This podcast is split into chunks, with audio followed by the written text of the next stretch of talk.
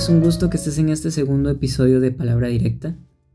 El día de hoy estaremos profundizando en los versículos 5 al 9 del primer capítulo de la epístola de Tito, de la cual ya se hizo una introducción en el episodio anterior de esta serie. El pasaje dice lo siguiente. Te dejé en Creta para que pusieras en orden lo que quedaba por hacer y en cada pueblo nombraras ancianos de la iglesia, de acuerdo con las instrucciones que te di. El anciano debe ser intachable, esposo de una sola mujer. Sus hijos deben ser creyentes, libres de sospecha, de libertinaje o desobediencia. El obispo tiene a su cargo la obra de Dios y por lo tanto debe ser intachable, no arrogante, ni iracundo, ni borracho, ni violento, ni codicioso de ganancias mal habidas. Al contrario, debe ser hospitalario, amigo del bien, sensato, justo, santo y disciplinado. Debe apegarse a la palabra fiel según la enseñanza que recibió, de modo que también pueda exhortar a otros con la sana doctrina y refutar a los que se opongan. La centralidad de esta epístola precisamente se encuentra en el verso 5, donde Pablo describe las instrucciones específicas para la iglesia de Creta.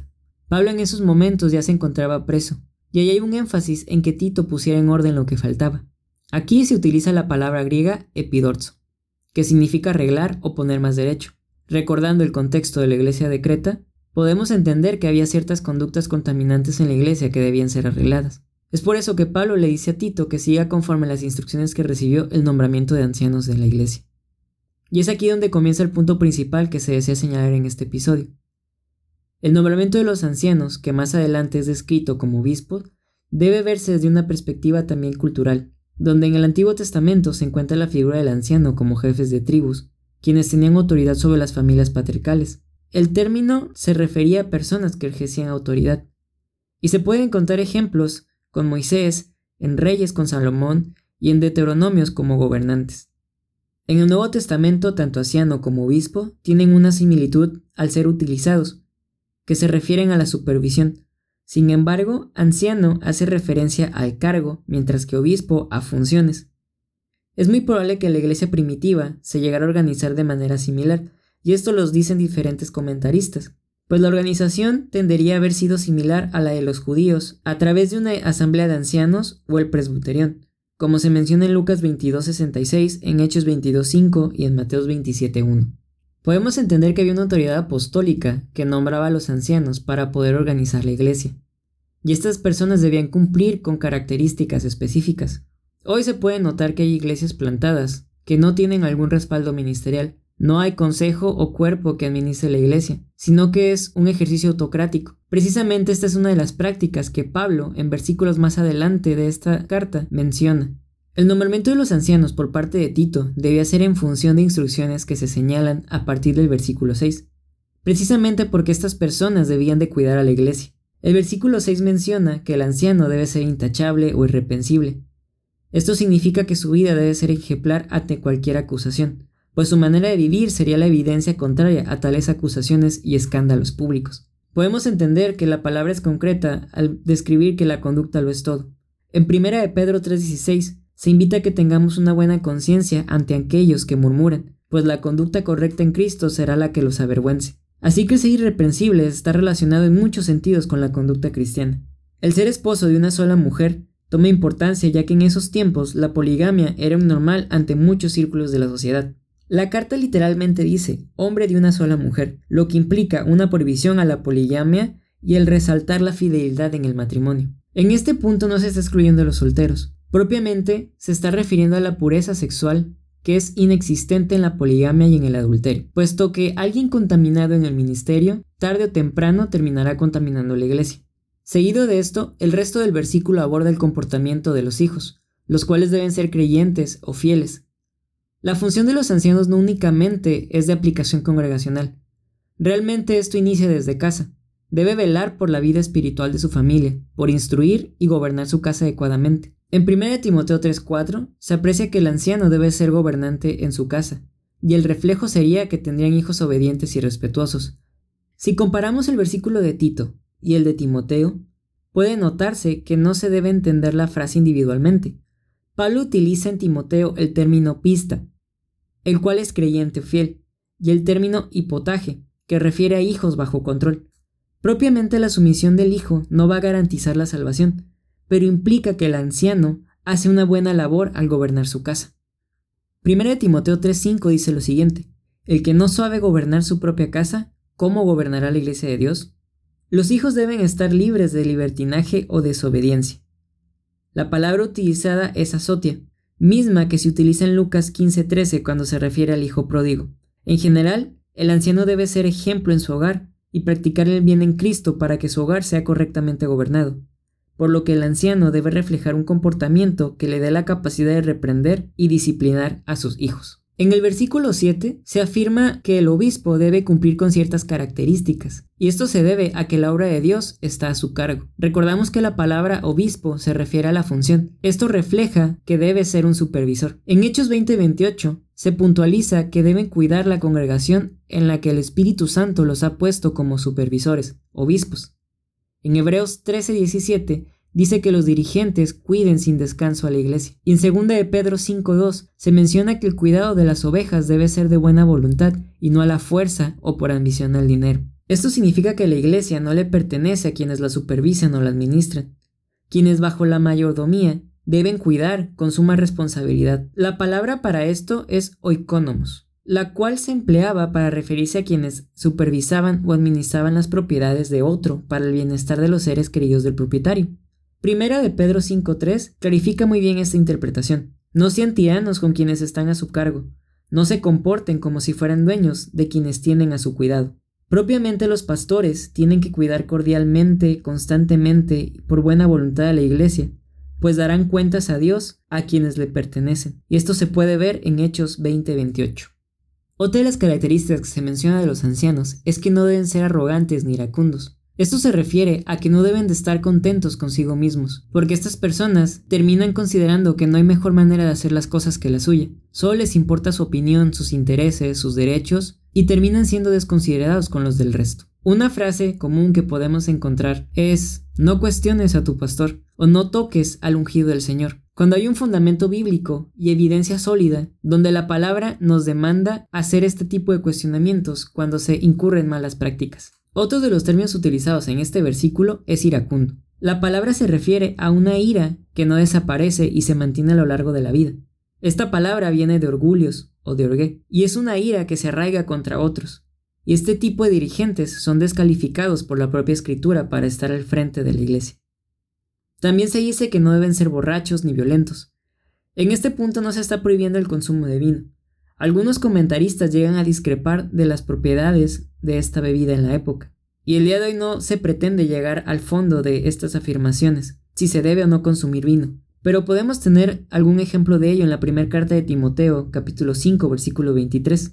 La palabra precisa utilizada en este versículo 7 de Tito es paroinos, que se refiere al uso excesivo del vino, además que terminaría siendo un comportamiento sin juicio a causa de ese consumo, el cual llevaría a la violencia.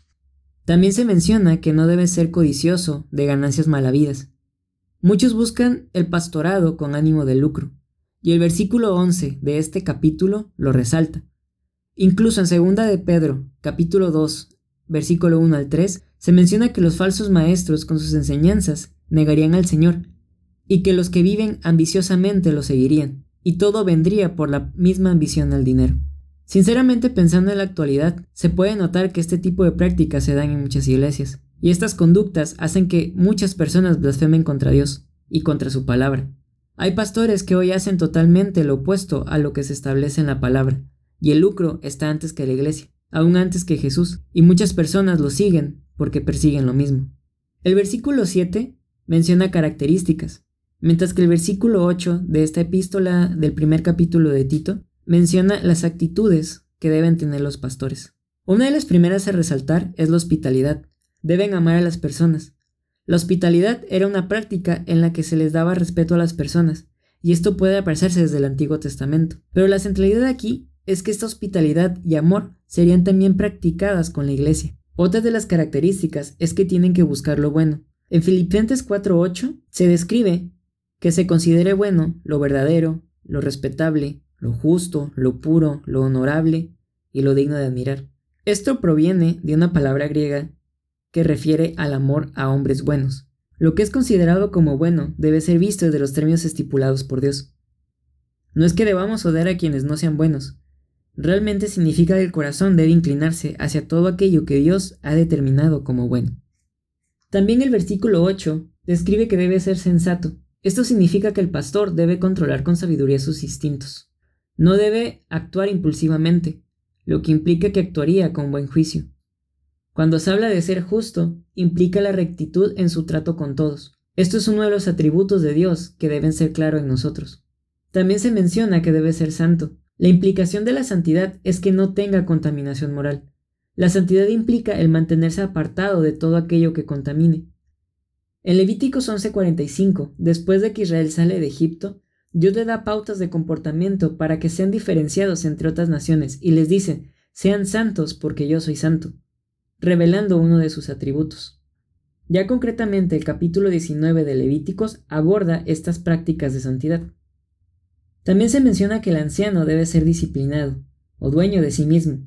La palabra usada es encartes, que hace referencia a que tiene un control completo de sí mismo. Esto es lo que lo mantendrá en santidad, puesto que controlará sus pasiones. Por algo, esta palabra proviene del griego kratos, que significa vigor, la cual es fuerza interior. Ya revisando el versículo 9, se dice que se debe apegar a la palabra fiel, según la enseñanza que recibió.